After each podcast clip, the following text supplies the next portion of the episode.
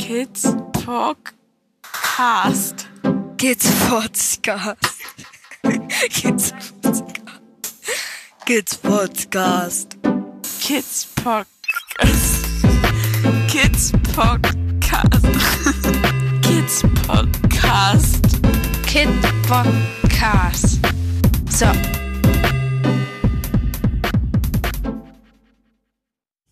Kannst du mir eigentlich sagen, warum ich mal Momo-Chill sage, wenn du im Twitter Momo Gibbs nicht heißt? Das weiß ich doch nicht, weil ich eigentlich Momo Chill bin. Ah, toll. Dann müsstest du dich im Twitter mal umnennen. Ja. Hallo, Momo-Chill. Hallo Christian. Mein Gott, innerhalb von so kurzer Zeit der dritte Podcast ist ja unglaublich.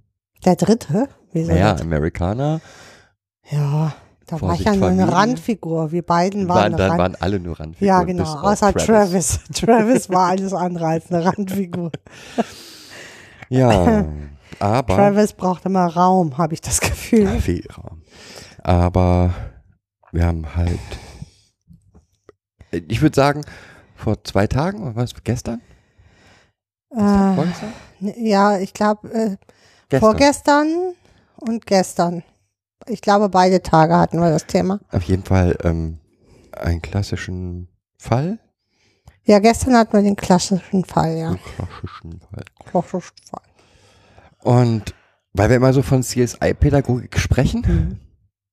und ich finde das ein schwer zu verstehendes System, was wir da meinen, ähm, dachte ich, oh, genau das müssten wir jetzt mal beschreiben und was Versuchen zu beschreiben. Genau, versuchen Mhm. zu beschreiben und äh, deswegen lassen wir auch, was ist in Dänemark gerade los, ähm, weg. Weil, Ja, hatten wir ja gerade erst. ja, Mhm. und das ist jetzt hier exakt Dänemark. Wie Genau. geht's den Kindern? Ja, um, wo fangen wir denn da an? Also wir waren spazieren. Mit allen drei Kindern. Die Kinder haben, Mit allen Vieren ausnahmsweise mal. oh ja, mit allen vier Kindern, stimmt. Mit vier Kindern. Ähm, und die Kinder haben mit dem Restschnee, der noch so zwischen den Bäumen lag, eine Schneeballschlacht gemacht. Mhm. Hatten Spaß wie Bolle. Genau, hatten Spaß wie Bolle, haben sich gegenseitig beworfen, haben irgendwann dann angefangen, auch uns zu bewerfen. Mhm. Ich hatte ja Glück. Und so nach dem dritten oder vierten Schneeball habe ich mich gewehrt. Hast du dich dann ins Geschehen eingemischt, ne? Genau. Mhm. Hab erst zurückgeworfen, aber das hielt ja gerade Kind 2 nicht davon ab, ähm, auch mit Schneebällen trotzdem zurückzuwerfen. Dich noch mehr zu befeuern, Genau, ja. man kann Mhm. ja, hey Papa, mach mit, da muss ich ja noch mehr. Und dann habe ich sie gewarnt, habe gesagt, du wirst gleich eingeseift. Mhm. Und hat nur ein lautes Hallo und lautes Lachen gegeben. Ähm, Das mochte eh nicht. Genau. Dann habe ich sie mir geschnappt Hm. und einen äh, auf den Boden gepackt und mit Schnee ihr, ihr Schnee ins Gesicht gemacht. Ja, jetzt auch nicht viel, ne? Ja, weder viel noch lange. Und von einer Sekunde auf, der an, auf die andere war die Situation komplett anders. Mhm. Ähm, als erstes hat Kind 2 äh, mich sehr böse, sehr angegriffen angeguckt. Dann geschimpft. Im nächsten Moment getreten.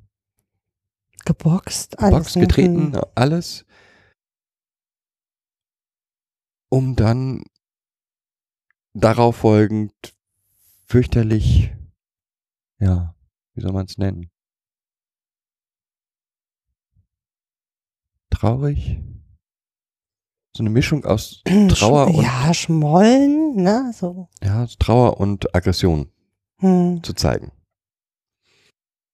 Ja, was hab, wie habe ich es bei Twitter gesagt? Es ist total ähm, zu sehen, die, die Reaktion eines Kindes darauf zu, zu sehen, wenn es, ähm, wie es selber handeln kann in einer Dissoziation. Hm. Ähm, Wie erschreckend das für das Kind, Kind ist, ist, ne? ähm, Hm. genau.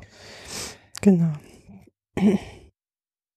Ja, aufgelöst haben wir das Ganze erst eine ganze Zeit später, weil zu dem Zeitpunkt auch gar nicht mit dem Kind zu reden war.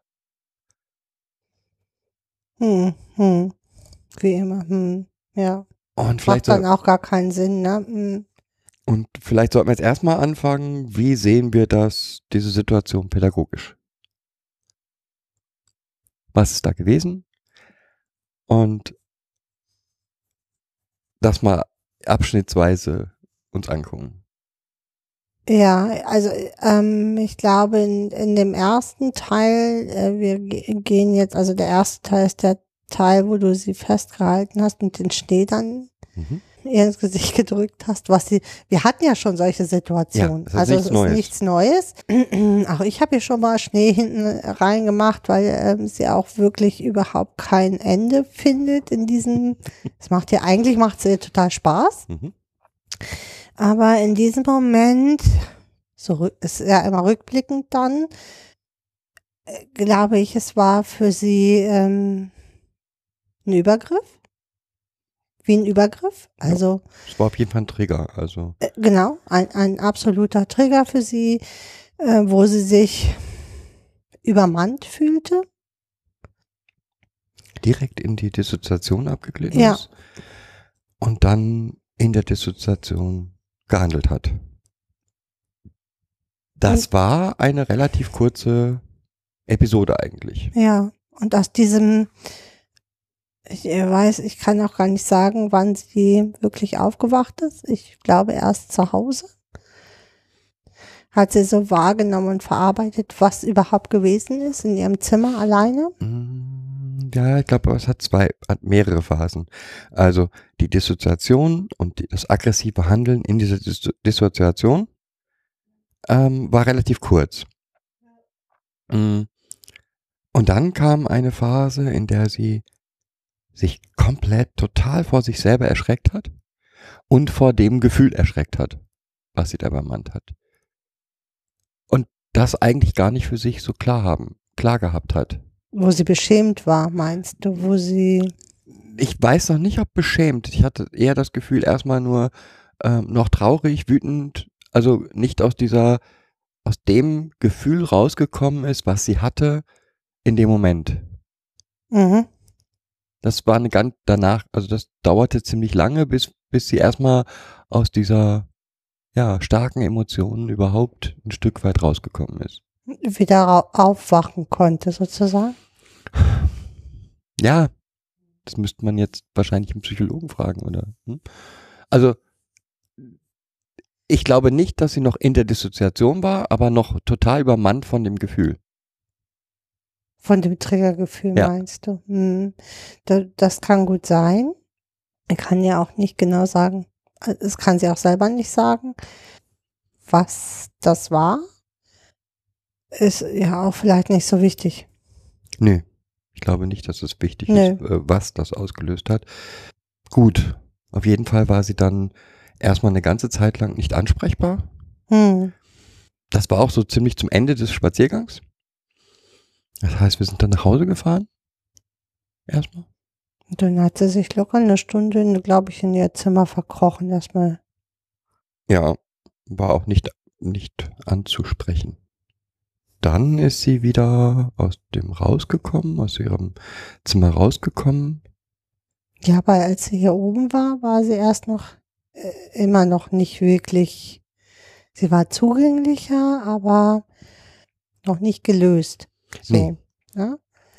Also sie hat sich ja schon bewusst auf einen eigenen Hocker gesetzt, nicht mit aufs Sofa. Also sie hat sich schon separiert. Mhm. So. Hm.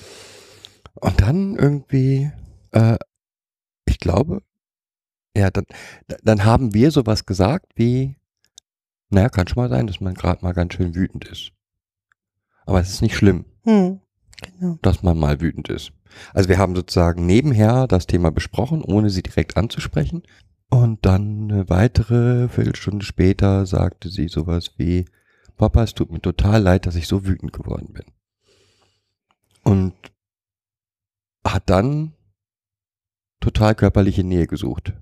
Ähm, als ich gesagt Hat habe, sich bei dir dann wieder angebuckt, ne? genau, als ich Hm. gesagt habe, ja, das ist, das weiß ich, das ist aber überhaupt nicht schlimm, weil war ja auch blöd von mir oder irgendwie sowas. Hm. Ja. Und ich finde, an dem Beispiel kann man ganz deutlich diese CSI-Pädagogik erkennen. Oder das, was ich immer als CSI-Pädagogik bezeichne. Okay. Weil, ähm, ja, es war eine konkrete Situation, die eigentlich die, der Auslöser ist. Also ich habe ihr Schnee ins Gesicht Gemacht. gemacht. Und sie festgehalten. Hm. Aber das ist ja nicht die eigentliche Ursache. Hm.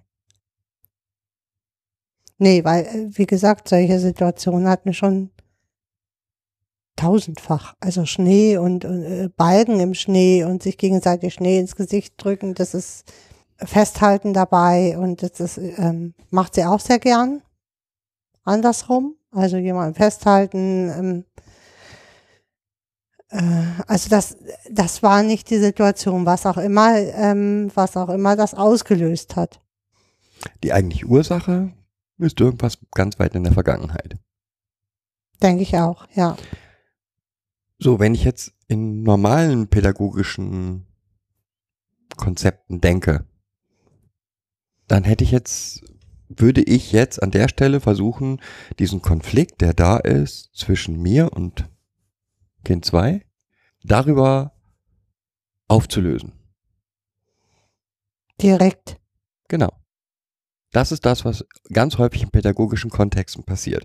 Also Kinder ähm, sich entschuldigen müssen, weil sie so gerastet sind. Ähm, das mit denen, was ist da mit dir passiert? Äh, sie sich dafür rechtfertigen müssen, was passiert ist. Abgesehen davon, dass wahrscheinlich derjenige, der jetzt das, den Schnee ihr ins Gesicht, äh, ne, wäre auch der Böse, weil was hast du damit hm, hm, hm, gemacht? Und darum geht's in diesem Situation gar nicht. Mhm. Das, was eigentlich notwendig ist, oder das, was, woran wir dann in den nächsten angefangen haben zu arbeiten, noch in der nächsten Zeit arbeiten werden, ist A, ja, diese Wut und diese, diese ähm, Aggressivität gehört in diesen Momenten auch zu dir. Mhm. Die ist auch nicht schlimm. Die, das ist ein Teil von dir. Mhm. Punkt eins. Punkt zwei, gemeinsam daran gehen, aber was war das denn, was da der Auslöser für dich war? Das war denn davor, was war danach? Genau. Meistens ist es ja so, dass es in, in dieser Situation nicht greifbar ist. Kinder können oft beschreiben, was davor war und was danach dann irgendwann wieder ist, aber nicht in der konkreten Situation, was ja die Dissoziation beschreibt auch. Ja. Aber es, ich glaube, dass man in aller Ruhe gemeinsam einen Auslöser für die Dissoziation finden kann. Hm. Also den Trigger finden kann. Und in dem Moment, wo, wo man mit ihr diesen Trigger gefunden hat, hm. den eigentlichen Auslöser gefunden hat, kann sie lernen, damit umzugehen. Ja, Weil sie dann weiß, das war, weil. Also, ich könnte mir jetzt einfach vorstellen, dass es einfach nur war, weil ich von oben herab ähm, oder sie irgendwie in irgendeiner Art und Weise gezerrt habe oder, oder, oder. festgehalten hast, oder? Aber diesen Trigger gemeinsam zu finden, ihr klar zu machen, dass das nichts Schlimmes ist, wenn sie so reagiert. Und daran arbeiten, dass die, die, die Zeitspanne vom es ist passiert bis ich kann damit umgehen halt kleiner wird. Mhm. Und das sind eigentlich genau die Schritte, die man mit traumatisierten Kindern dann, meine ich, gehen muss. Na, es geht erstmal äh, von weg von der Schuld. Ne? Also ähm, was sehr oft passiert ist, ist, dass in diese Situation etwas Schuldiges, Schuldbehaftetes kommt. Äh, Wie kannst du dich so und so verhalten? Wie kannst du, nur weil ich dir so ein bisschen Schnee ins Gesicht drücke, mich treten oder um dich schlagen, mich anschreien und anspucken? Wie kannst du das tun? Aber oft geht es ja gar nicht um das Schnee ins Gesicht kriegen oder um, ne, es geht um eigentlich um was ganz Altes, um was ganz anderes in dem Moment. Und ähm, von, äh, äh, ich glaube, wir müssen da wegkommen von diesem Schuldbehafteten, Mhm. von du hast dich falsch verhalten oder sie hat sich falsch verhalten. Darum geht es in dem Moment gar nicht. Und Ja. in den meisten Fällen hier in diesem Zusammenhang nicht. Genau. Meistens geht's nicht darum, du hast Schuld oder du bist böse, du bist gut, du bist schlecht, was auch immer, sondern Ja. herauszufinden, was war der Auslöser für das Verhalten, was du gezeigt hast. Ja. Und eben in ganz, ganz großen Teilen auch, und das ist das, was ich ähm, total wichtig finde, ist, dass wie kannst du akzeptieren für dich? Dass dieser Teil auch mit zu dir gehört. Ne? Genau. Mhm. Und dass dieser Teil auch nicht, nicht was Schlimmes ist, sondern es ist Teil von dir und nur wenn du es akzeptierst, hast du irgendwann eine Chance, es zu kontrollieren. Aber das gehört für mich zum Beispiel auch zu deinem CSI oder CSI, ähm, CSI, ja. CSI äh, Pädagogik, dass ich auch, also ich als Pädagoge auch spiegeln kann, wie es mir in dieser Situation ging. Ja. Äh, Zu vermitteln, wenn man Streit hat, wie ich, wie ich mich selber fühle dabei, hat nichts damit zu tun, dass ich sage, du bist schuld daran, mhm, dass ich mich so fühle, sondern auch zu sa sagen zu können, ich habe so reagiert, weil das und das und das mit mir dabei passiert ist. Je, je klarer man da seine Gefühle auch benennen kann, das, was mit sich selb mit einem selber passiert, desto besser lernen die Kinder einen selber auch einzuschätzen. Denn was diese Kinder nicht haben, ist ein, also ist äh, bestimmte Dinge, äh, oft können sie bestimmte Dinge nicht ablesen. An, an Körpersprache, an, an, am Sch- äh, an der Sprachmelodie, an, an Gesichtsausdruck. Diese Dinge fehlen den Kindern oft. Und je mehr Informationen sie über einen selber kriegen, also über den Pädagogen oder über mm, die Pflegemutter, den Pflegevater kriegen, ähm, de- desto sicherer können sie in ihr, ihrer Handlungsweise werden. Ja, und vor allen Dingen auch ähm, immer mit dem zugleich, ja, in der Situation war ich wütend, weil, aber diese, diese Wut, die ich in der Situation hatte, hat nichts damit zu tun, dass. dass ich dich nicht mag oder was auch immer. Ne? Also auch ich kann halt wütend werden. Und es ist ähm, vertrackt zu meinen, dass die Kinder nicht wissen, wie sie einen wütend machen. ja, also die wissen das ganz genau, wie sie einen wütend machen können, unendlich wütend. Die Kinder können auch wissen, dass ich wütend bin, dass sie das erreicht haben. Das war ja auch ihr Ziel. Also äh, mich wütend zu machen war ihr Ziel. Ja, ein Stück weit. Jetzt in dieser Situation nicht, aber es gibt andere Situationen, wo sie trizen und trizen und trizen und trizen und irgendwann dann zu sagen, hey, du hast dein Ziel erreicht, ich bin jetzt genau da, wo du mich haben wolltest, ist eigentlich gut. Weil das Kind die Reaktion, die Rückmeldung kriegt, ja, ich habe das erreicht, was ich erreichen wollte. Und ja, es hat funktioniert, weil sie wissen es eh. Also man kann es nicht verstecken. Ja, wobei da für mich auch nochmal eine andere ähm, Ebene schon wieder reinkommt. Häufig sind es, also das, was ich erlebe, ist, dass diese Kinder als einzige Kommunikationsmittel, also Kommunikation lernt man im frühen Kindesalter schon, die Kommunikation mit seinen Eltern, ähm, wie die vonstatten geht und wie die funktioniert. Und ähm, Kinder, die eine echte Kommunikation mit ihren Eltern über diese Mittel nämlich nur hatten, über Streit, Nutzen auch diesen Weg als ersten. Mhm. Genau, das ist ihr Weg. Da, so haben sie es immer erreicht, dass sie Aufmerksamkeit bekommen haben. Das, Es ist ein ganz normaler Weg der Kommunikation. Oft für sie. Mhm. und der ist einfacher für sie in vielen Fällen, als ähm, zu sagen, Das wäre wie die Einbahnstraße. Also wie die, wie die Straße, ne? wie das ähm, beschrieben wird in der Biologie der Angst, bilden sich so, so Autobahnen und den Weg, den ich, den ich kenne, den ich sicher kenne, den nehme ich erstmal. Ja. Und diese Kinder kommen halt aus Familien, in der die Hochstreit streitbar waren, sagen wir es mal so, Hm. ähm, sodass alles, was sie hier an Streit erleben könnten, für sie harmlos ist.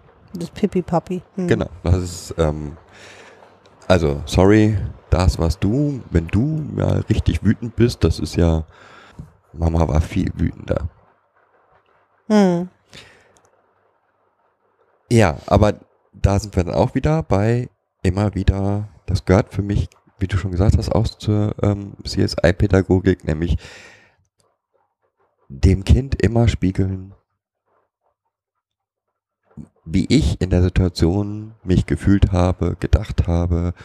Ja, Ja, es macht, ähm, macht es halt berechenbar. Und das, was diese Kinder brauchen, sind berechenbare Situationen. Erst dann können sie von dem ständigen Scannen weggehen. Ja, je berechenbarer der Mensch, der Gegenüber für ihn ist, desto weniger müssen sie die Umwelt scannen. Ihr, ihr tägliches Umfeld scannen. Was sie natürlich wieder auch ein Stück weit zurück in ihren Körper bringt, also zu sich selber bringt. weil sie nicht mehr im Außen, Im Außen sein müssen, Mhm. genau, genau. Okay. Haben wir noch einen Anteil von. Also jetzt haben wir das in diesem konkreten Fall erklärt. Fallen dir noch solche Fälle ein, wo man, also, wo man eigentlich ganz lange im Trüben fischt? Man hat eine, eine Aggressivität oder man sieht eine Traurigkeit und man sieht, also eine Emotion, die irgendwie nicht in den, in den Zusammenhang passt. Also ich hätte ein, ich hätte ein Beispiel. Kid 3. Kind 3 war, als wir hier angekommen sind, sehr unruhig.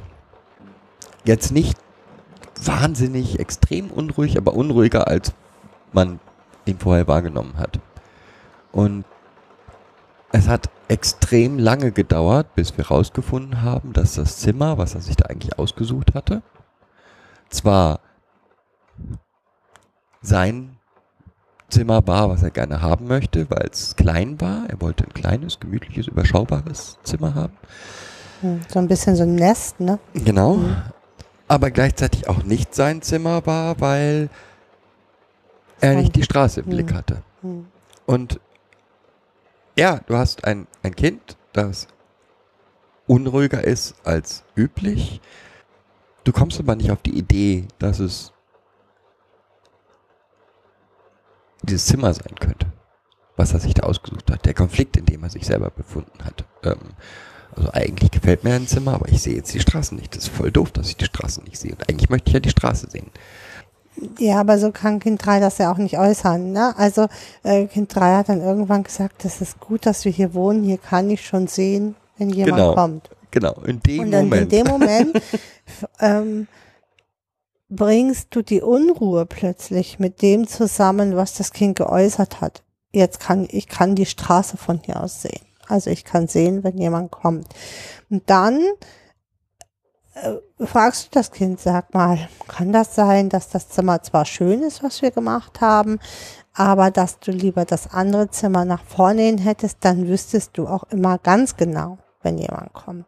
Und dann war es ja auch schon gelöst. Ja. Ne? Aber man muss nicht davon ausgehen, dass, dass die Dinge, die man sieht, dass man, also die Wut oder die Unruhe oder die Traurigkeit oder all diese ganzen Gefühle, die da hochkommen, auch gleich mit einer konkreten Situation verbinden kann.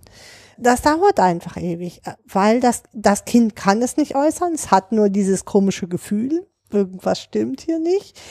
Ähm, und man kann nur gemeinsam auf die Spurensuche gehen. Deswegen nennst du es ja auch immer CSI-Pädagogik, weil man halt, ja, jeden Tag wie so ein, äh, ja, wie, wie ein Spurensucher ist und ganz viel im Trüben fischt. Ja, sich ganz viel auf dünnem Eis bewegt und das geht ganz viel über Try and Error und je mehr man das Kind kennenlernt, desto mehr kann man auch Zusammenhänge schneller erkennen. Aber es äh, bedarf halt ein äh, schon ganz viel Blick und ganz viel Gespräche mit dem Kind, um diese Zusammenhänge auch wirklich zu erkennen. Bin auch gar nicht mal hundertprozentig sicher, dass das, was wir dann irgendwann als Lösung erarbeitet haben, ähm, die Lösung des ursprünglichen Problems war, ist. Also ich glaube, dass es auch Lösungen gab, die funktioniert haben, ähm, Weil wir was anderes bearbeitet haben. Genau, weil, weil, weil wir Mhm. was ganz anderes gemacht haben, aber das, das, das Problem war weg und eine, eine neue Situation war entstanden und dann ist ja alles gut. Ja, und da kommen wir auch gerade nochmal auf was, was, was uns eigentlich immer sehr, sehr wichtig ist, nämlich kindliche Kommunikation. Kindliche Kommunikation, ja. Ganz vielen Jugendhilfe- und Jugendamtssituationen und wenn es um Kinder geht, wird eine Kommunikationsform betrieben, die eigentlich keine Kinderkommunikation ist. Hm. Es wird von Kindern erwartet, dass sie in der Lage sind, ihre Probleme sprachlich irgendwie darzustellen. Das, was wir hier erleben, ist eben keine sprachliche, also häufig keine sprachliche Darstellung von Situationen. Nee, erst im Nachhinein, ne? Ja, man Mhm. kann irgendwann gemeinsam über die Situation reden und das ähm, auf einem extrem hohen und super spannenden Niveau. Aber die beginnende Kommunikation ist häufig eine ganz andere. Es sind häufig Handlungen oder äh, Ja, das, da wären wir bei diesen gehandelten Botschaften. Es gibt in der Pädagogik einen Begriff gehandelte Botschaften. Der geht eigentlich ein Stück weit um andere Dinge. Ein Stück weit, finde ich. Äh, da geht es eher um ja auch um Kommunikation auf Schriftform oder äh, wo Bilder dann gezeigt werden von Situationen, die man vielleicht selber erlebt hat. Aber ich finde diesen Begriff so schön, gehandelte Botschaften, weil er ein Stück weit das widerspiegelt. Die Kinder senden einem halt ja fast durchgehend irgendwelche Botschaften über Körpersprache, über im Spiel, im, in der Bewegung, in, in so vielen anderen Dingen, aber auch durch konkrete Handlungen. aber auch durch Also ich sag mal, ja, ja, klar. Das Kind, das in sein Zimmer geht und die Tür knallt, sendet eine Botschaft damit. Ja, klar. Lass mich in Ruhe, ich bin jetzt stinkig. Wäre die Botschaft, die du verstehst. Aber es muss nicht unbedingt die Botschaft sein. Die Botschaft könnte nämlich auch sein, ich brauche jetzt meine Ruhe. Also, und da liegt halt in diesen gehandelten Botschaften, liegt für mich, ähm, das ist das, was ich vorhin meinte, mit man muss das Kind echt schon gut kennen, um diese gehandelten Botschaften die, die, die eigentlichen Messages hinter diesen Handlungen, die das Kind vollzieht, zu verstehen zu können. Weil, wie gesagt, eine, Tür, äh, geknallte Tür muss nicht unbedingt heißen, du bist ein Arschloch, lass mich in Ruhe, sondern kann auch sein, ich brauche hier meine Ruhe und zwar ganz dringend. Ich oder bin ich, gerade völlig überfordert. oder bin ich, überfordert oder äh, bin traurig und äh, kann das nicht anders äußern. Hab halt für Trauer nur die Wut als Aktionsmittel. Ja, deswegen gefällt mir dieser, dieser, dieser Begriff so gut, diese gehandelte Botschaft. Mhm. Also das ist ein großer Teil, wie unsere Kinder, wie ich die Kommunikation von Kindern wahrnehme, über Handlung. Dann gibt es die über das Spiel. Also ganz, ganz viele Informationen bekommt man, finde ich, über das Spielen der Kinder. Wie sie mit dir Rollenspiele spielen, wie sie mit dir, Kartenspielen, was auch immer. was auch immer. Mhm. Also im Spielen sind, kommunizieren sie eigentlich extrem viel mit dir. Ja. Ist immer ein neutraler Boden, ne? Also, Ja, da kann ich ausprobieren, Mhm. was genau. was ich ausprobieren möchte. In Bildern. Ich bin jetzt weit davon entfernt, in jedem Bild irgendeine Botschaft zu erkennen. Aber es gibt halt Bilder, die Botschaften vermitteln. Ja.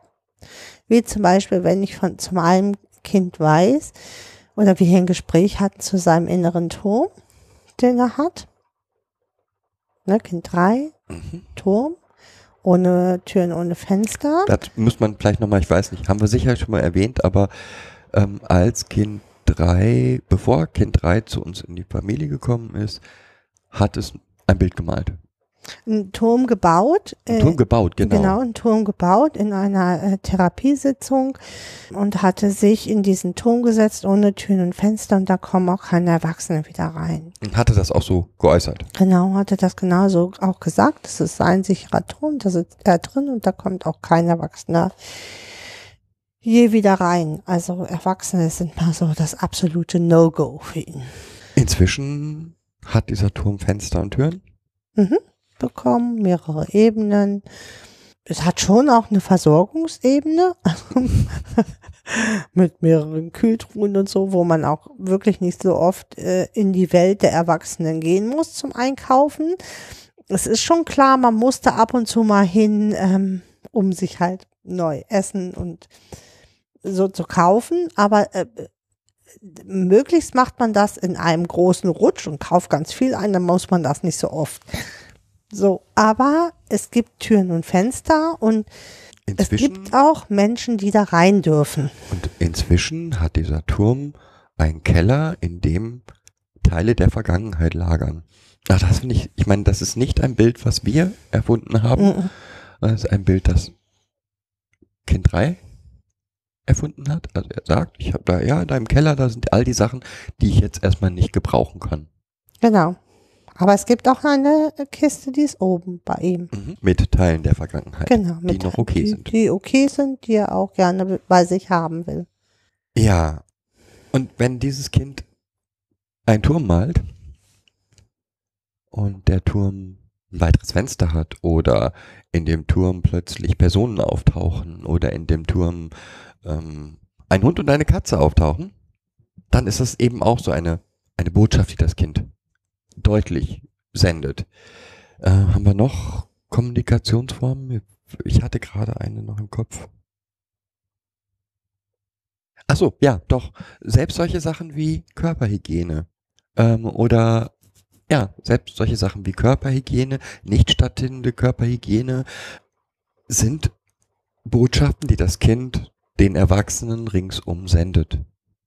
Und ja, nichts. Die Be Bedeutung haben können, nicht müssen zwangsläufig, aber Bedeutung haben können. Aber das ist genau das Problem in dieser kindlichen Kommunikation, finde ich. Mhm. oder de, in dem, was wir als diese Kommunikation sehen, sie ist halt nicht so eindeutig und klar wie Sprache. Mhm.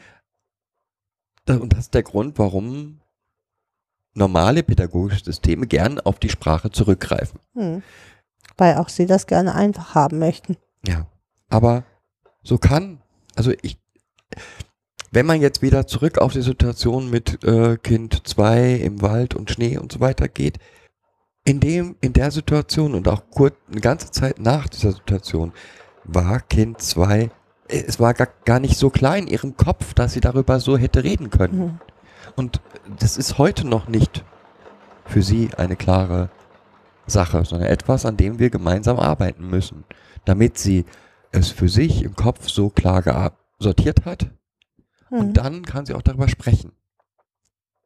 Ja, aber nur so kann sie da eigentlich raus aus dieser Schleife. Ne? Also sonst bleibt sie ja da drin verhaftet und auch in diesem, in diesem Handlungsmuster verhaftet. Ja, bei der nächsten Situation würde sie genauso wieder reagieren. Ist, und ja, ist auch okay. Ja, also in dem. Moment, wo ich mich übermannt ähm, von jemand anders bestimmt fühle, darf ich aggressiv reagieren. Ist nicht das Problem. So. Aber trotzdem muss ich wissen, warum ich so gehandelt habe Mhm. und nicht das Gefühl haben, gehandelt zu werden. Ja, um auch, ähm, glaube ich, so ein Stück eigenes Schuldgefühl bearbeiten zu können. Ja, es ist ja keine Situation die, oder kein Gefühl, wenn man so um sich schlägt, ist das ja nicht unbedingt ein gutes Gefühl. Ja, also es macht ja was mit einem. Man hat hinterher ein schlechtes Gefühl, man hat jemand anderen vielleicht verletzt oder äh, mit fürchterlichen Worten beleidigt und was was da halt nicht reingehört, ist dieses Schuldgefühl. Ja, ähm, da gehört auch andere, also genauso gut kann so eine solche Situation so kippen, dass ich kein Schuldgefühl habe, sondern ein Machtgefühl habe. Ja, daraus. Hm. So, also ich gehe in Dissozi- Dissoziation, bin in dem Moment total stark und, und kräftig, vermöbel ein anderes, anderes Kind Mhm. und habe nachher das Gefühl, wow, da habe ich mich durchgesetzt. Ja? Das ist ja genau das, das gleiche Prinzip her, vom Prinzip Hm. her, Hm. nur ich habe es da anders wahrgenommen. Und da den Unterschied zu machen, in dem Moment, wo das Kind diese Aggression hat oder diesen, diesen dissoziativen Schub hat, ist es schuldfrei. In dem Moment. Und das heißt nicht, dass ein Machtgefühl, was danach heraus entsteht, entstehen kann, etwas ist, was ich nicht bearbeiten muss. Genauso wie dieses Schuldgefühl. Hm. Das sind Sachen, ja, da muss, das muss ich einsortieren. Genau. Aber das gelingt halt nicht in der Situation. Nein, das ging, ging Direkt. überhaupt nicht in der Situation. Mhm. Und das braucht auch Zeit. Das ist eben, eben nicht die Dinge, die von, die man an einem halben Tag dann bearbeitet hat, sondern es sind Dinge, wo man genügend Abstand zu haben muss und die man dann immer und immer wieder, ja, Naja, wer hat das mal gesagt? Ich glaube, Peter Gabriel hat das mal gesagt. Ne? Wenn man eine Sache, die man an sich selber völlig hasst, eine einzige Sache in seinem Leben verändert kriegt, dann hat man viel geschafft in seinem Leben. So ist mit diesen Kindern halt auch. Das ist halt etwas, wa- ja, was äh, so tief auch verankert ist. Äh, Ja, ich glaube, dieses Gefühl übermannt oder verletzt, also sich vor Verletzung, Übermannung, äh, Fremdbestimmung ähm, schützen zu müssen, ähm, ist was ganz tiefgreifendes.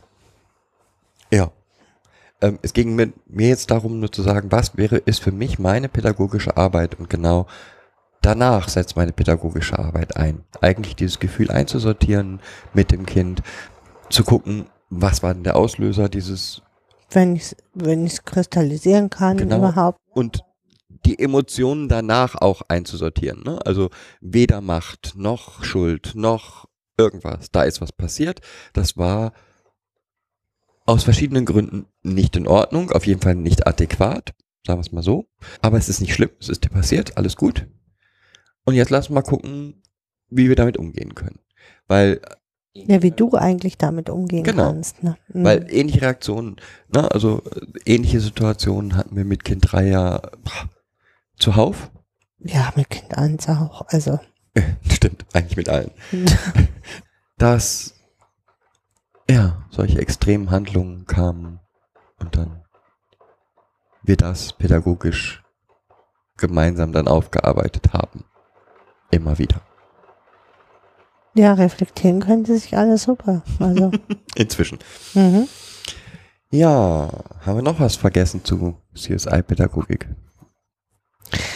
Mm, Ja, ein St äh, Stück weit gehört für mich dazu dieses, dieses nicht okaye Handeln, dieses inadäquate Handeln, ein Stück weit auch vor die Tür zu stellen. Also weg vom Kind zu nehmen und, äh, ne, ja, es ist dir halt passiert, sorry, also wer, wer handelt schon immer super, ja, also es gibt immer auch Situationen, wo da, wo man, wo andere, wo ich auch mal eine Schacke habe und nicht so super bin. Also wer ist schon immer super. Also und das auch runterzubrechen darauf. Ähm, Und auch immer zu sagen, ja, nee, ist so. Also, ähm, ist jetzt gewesen. Ist nicht schlimm.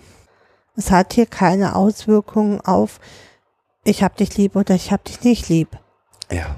Es kann sogar ein, ein probates Mittel sein, diese Handlung komplett dem Kind zu nehmen. Ne? Also wie der Süßigkeiten-Troll. Oder, ja, also wirklich zu, das, wie auch immer, komplett dem Kind die, die, die Verantwortung für dieses Handeln wegzunehmen und in eine andere Person oder ein anderes, was auch immer, zu schieben. Das haben sie ein Stück weit schon selber gemacht. Sie haben ja sehr gut schon so ihre ja, dissoziativen Anteile in, in Personen gepackt. Also dann ist der da, dann ist der da, dann bin ich so und so, dann, dann erstarre ich, dann äh, kann ich nicht mehr richtig hören, dann was die Kommunikation auch erleichtert. Dadurch, dass wir da schon so viel im Reich, Bereich von Psychoedukation, was passiert mit dir, wie bist du dann, wie fühlst du dich dann, ähm, gemacht haben. Wo magst du be berührt werden, wenn du so und so bist? Äh, wie darf ich dich halten, wenn du so und so bist? Erleichtert die Kommunikation äh, ist einfach viel direkter in dem Moment, weil beide auch wissen, wovon sie sprechen. Also sonst, wenn man diese, diese Mittel nicht hat, und da geht es halt jetzt um, um die normale Kommunikation, haben ja beide das gleiche Bild. Mhm. Dadurch, dass die Kinder das so gut beschrieben haben, sprechen wir immer von den gleichen Bildern. Ja, äh, war, war die Eisprinzessin da, war, ähm, war der Roboter da, warst du unter Wasser, hast du mich gehört, konntest du mich wahrnehmen, als ich dir gesagt habe, du sollst bitte anhalten, konntest du das überhaupt wahrnehmen? Und ich glaube, dass das ist wichtig in der Kommunikation miteinander, wenn man auf verbale Kommunikation jetzt setzt, muss man sich sicher sein als Pädagoge und Kind, dass beide von dem gleichen sprechen. Und das, das fehlt mir ganz oft, dass äh, nämlich in, in den Köpfen schon weiß ich nicht, welche Filme abgehen von den Erwachsenen, die Kinder da aber überhaupt noch nicht sind mit ihrem, mit ihren Bildern. Das ist für, für mich auch äh, äh, Teil der äh, CSI-Pädagogik, genau sicherzustellen, dass ich die gleiche Sprache verwende. Die gleichen Worte verwende, das gleiche meine erstmal. Genau. Dass ich die gleichen Bilder davon habe. Ja, das ist schon, aber ja, also ich genauso ist halt schon der, der aktive Prozess mit dem Kind, wo ich ganz viel CSI in Anführungsstrichen sehe, ist halt in den Situationen vorher. Das heißt, man nimmt eine Aggression, man nimmt eine Traurigkeit, man nimmt irgendetwas wahr und versucht herauszufinden, was ist die Ursache? Was ist ähm, Ja, es ist ein, ein bisschen Hypothesenbildung. Ne? Also sehr wissenschaftlich finde ich das immer, weil man erstmal versucht, ja, da, daraus eine Hypothese zu bilden, das taucht auf, wenn. Ja? Und da hilft, da hilft es zum Beispiel, sich, wenn man ein konkretes Verhalten hat, wirklich zu notieren. Wann äh, tritt es auf? Wie oft tritt es auf? Ähm, vermehrt morgens, vermehrt am Wochenende, vermehrt, wie auch immer. Also Wer ist dann anwesend? Ähm, Genau. Was ist davor gewesen? Was ist danach gewesen? möglichst viele Fakten zu den Sachen, die besonders auffallen, zu notieren. Und also bei uns hat es mal dann geholfen, irgendwann hat sich ein Muster rausgebildet. Und dann an dem Muster konnte man dann erste Hm. Hypothesen bilden. Genau, erste Hypothesen bilden und dann an die Überprüfung der Hypothesen gehen. Äh, Wenn wir, äh, ich nehme jetzt mal ein Beispiel, es ist zu viel für das Kind, für Kind XY mit äh, sieben Kindern in der Gruppe zu spielen. Wir nehmen nur noch drei Kinder in die Gruppe. Ja. Und dann zu gucken, taucht das gleiche Verhalten immer noch genauso stark auf oder taucht es weniger auf und in welchen Situationen taucht und immer äh, im Endeffekt den, das gleiche Muster zu verwenden. Also immer wieder, wann taucht es auf, in welchen Situationen taucht es auf und dann im Endeffekt da, drumrum die Bausteine zu verändern. Ja, um dann, wenn ich eine, eine, eine Hypothese habe, die scheinbar passt, äh, zu gucken, so, wie kann ich jetzt, es ist, es ist nicht immer so, dass ich dann das Verhalten, das akzeptieren muss und die Welt um das Kind herum basteln muss, sondern dann weiß ich, was ist der Auslöser für das Verhalten. Und wenn ich den konkret weiß, dann kann ich mit dem Kind auch daran arbeiten, dass das eben nicht mehr Auslöser sein muss. Ja, dann kann ich mit dem Kind ins Gespräch gehen, was brauchst du denn, damit XY nicht mehr auftritt. Genau, aber dazu muss ich erstmal wissen, worum es geht. Und vorher brauche ich das gar nicht zu probieren. Okay, haben wir noch was zu CSI-Pädagogik? Also wenn ich ähm, die Bilder mit den Kindern noch nicht erarbeitet habe, äh, kann man gut über Gefühlsbilder mit den Kindern arbeiten, um überhaupt erstmal die Gefühlslage des Kindes herauszubekommen. Wie hast du dich denn in der Situation gefühlt? Oft ist es gar nicht möglich, dass die Kinder das Gefühl beschreiben können, aber dann kann ich anhand von Gefühlskarten, kann ich das Kind darin suchen lassen. Guck doch mal, hier haben Kinder Gefühle gezeigt. Welches Gefühl auf den Bildern kommt denn deinem am nächsten? Mhm. Das heißt aber, dass ich, das ist ja so ein paralleles Arbeiten, ne? also an den Emotionsmöglichkeiten, die ein Mensch zur Verfügung hat, arbeiten. Und je mehr ich an verschiedenen Emotionen besprochen habe, umso eher findet das Kind dann vielleicht auch seine Emotionen wieder. Und je öfter auch wieder, das ist nichts, was man einmal verwenden kann und damit, ah, hier sind denn, sondern das ist auch harte Arbeit sozusagen. Ja, zumal, zumal die Kinder oft in ihrer, in ihrem Gefühls- oder in dem Erkennen von Gefühlsspektren total eingeschränkt sind, weil sie vielleicht nur zwei oder drei Gefühle kennen. Wütend, traurig, neutral. Sind die Gefühle, die Kinder ganz oft, die solche Kinder, also Kinder im, im, im Bereich von Trauma ganz oft nur haben. Und dann muss man natürlich erstmal mit, mit dem Kind Gefühle erarbeiten. Welche, ja, guck mal das Bild. Also ähm, man kann sehr gut auch über eigene Fotografien mit dem Kind arbeiten, über so Selfies mit dem Kind arbeiten. Zeig doch mal, wie du wütend bist, zeig doch mal, wie du fröhlich bist, zeig doch mal, wie du glücklich bist. Und da guck Um- mal hier beim Foto von vor, wie hast du dich denn da gefühlt? Ja, genau. Und dann wird man, wird man auch sehr schnell sehen können, wie, wie eingeschränkt das Kind in seiner eigenen Gefühlswahrnehmung ist. Weil wenn dreimal der gleiche Gesichtsausdruck für, für glücklich, äh, traurig und wütend kommt, dann spricht das schon Bände für sich. Haben wir noch was zur kindlichen Kommunikation? Mm, nee, ich finde oft, es wird so missverstanden. Also die, die kindliche Kommunikation geht ganz schnell in so Einbahnstraßen, dadurch, dass Erwachsene oft ihre äh, Schubladen und Klappen verwenden, die sie so haben, bewegen wir uns ganz schnell in diesem, das Kind hat keinen Bock, das Kind ist nur aggressiv, es hatte keine Lust, diese Aufgabe zu bearbeiten, aber es wird, wird halt nicht nach dem Grund geguckt. Also, wie, wie oft wir schon Situationen hatten, wo eins unserer Kinder über Tage aggressiv war und es sich nachher als ein eine Kleinigkeit, irgendetwas, eine etwas, was sie extrem verunsichert hat, wo wir aber den Zugang, also nicht nicht mitbekommen haben, dass es sie so verunsichert hat.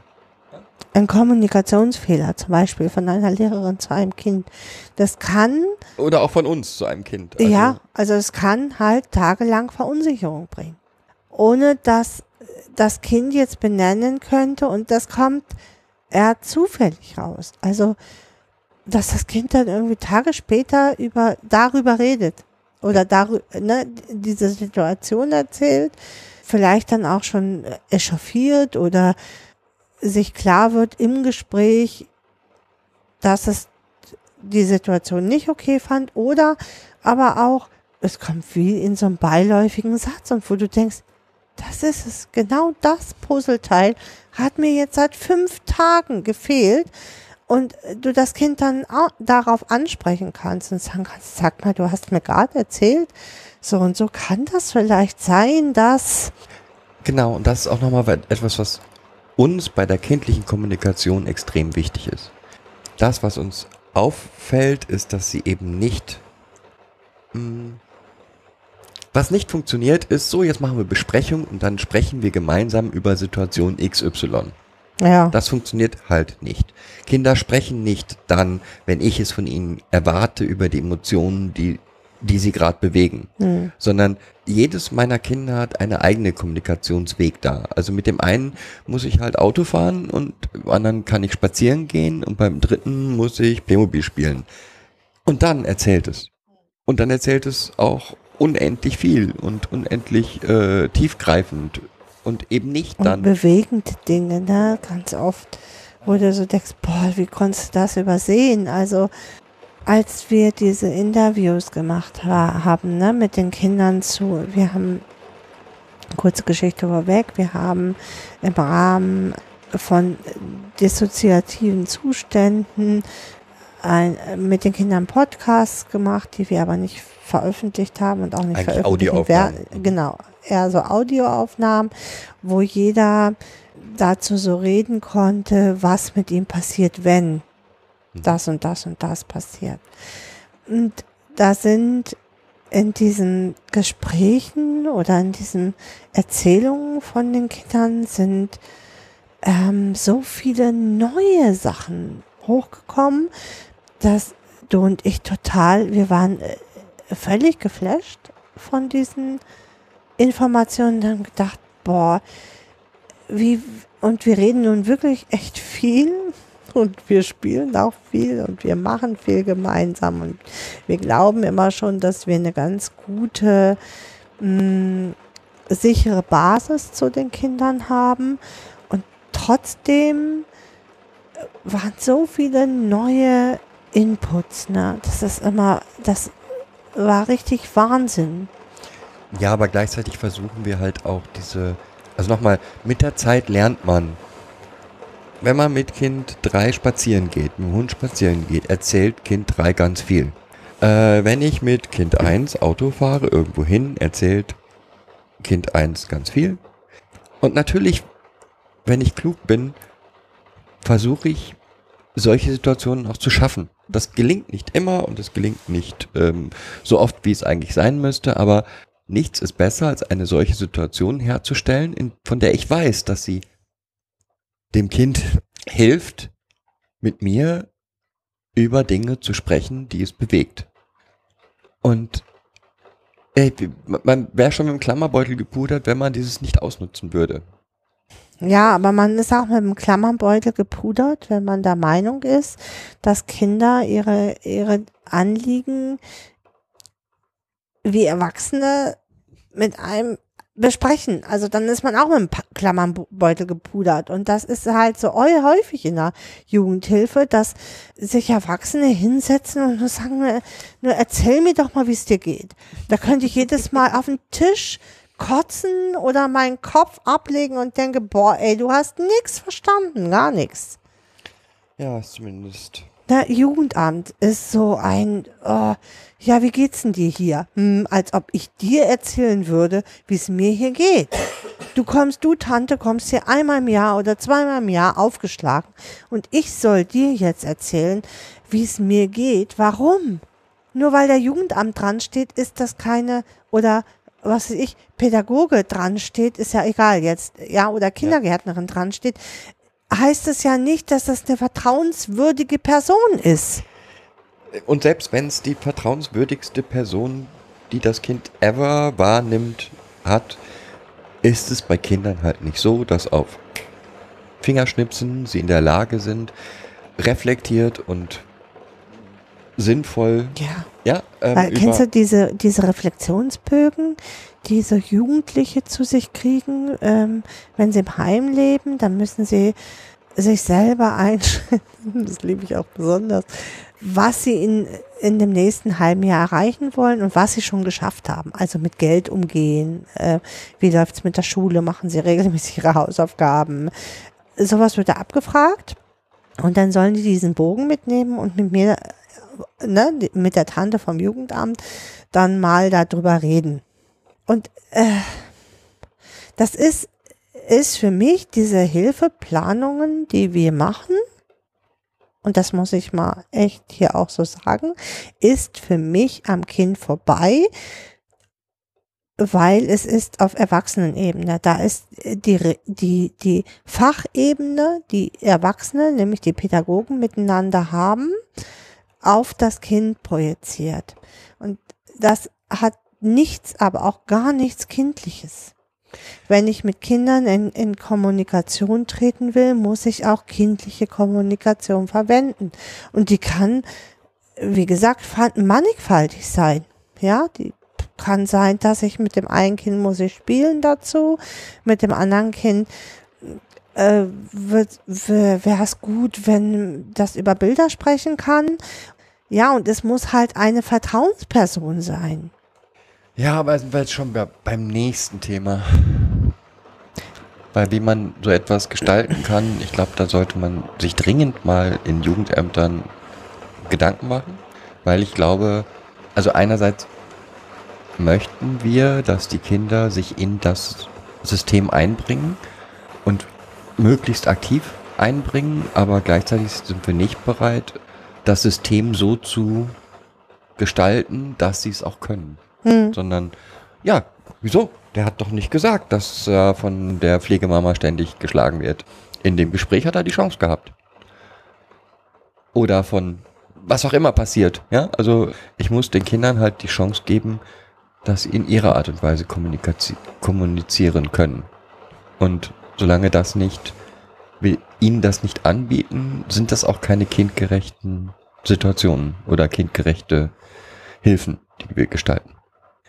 Okay, ich glaube aber, das, was wir unter CSI-Pädagogik verstehen, haben wir deutlich gemacht, oder? Das weiß ich jetzt und ich, hoffe das. Okay, wenn jemand nicht verstanden hat, was wir jetzt unter CSI-Pädagogik verstehen, dann darf er lieben gerne auf Twitter ähm, per Mail gerne auch ein Audio einschicken, in dem er sagt, wie blöd wir eigentlich das gerade so versucht haben klarzumachen. Es ist halt ein ständiges Spurensuchen und im Trüben fischen. Ja. Und dabei bleibt es auch ein Stück weit. Ja, aber wie gesagt, Kritik gerne via Twitter, E-Mail, wie auch immer man mit uns in Kontakt treten möchte. Ansonsten wünsche ich euch frohes Spurensuchen. genau. Lest doch mal die Spuren. Vielleicht sollten wir es umnennen. Indianerpädagogik. Ähm, Wow. Ganz kreativ. Ich glaube, du trinkst lieber ein Stück Cola heute Abend noch. ah, okay. Ich würde sagen, bis demnächst. Tschüss. Tschüss.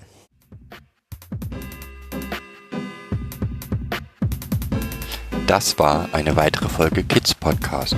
Danke fürs Zuhören. Shownotes und die Möglichkeit zu Kommentaren unter kidspodcast.de. Anregungen, Ideen und Feedback per Mail an info at kidspodcast.de oder per Twitter an kids-pod. Wenn euch diese Episode gefallen hat, empfehlt sie weiter oder gebt Bewertungen in iTunes oder anderen Podcast-Portalen ab.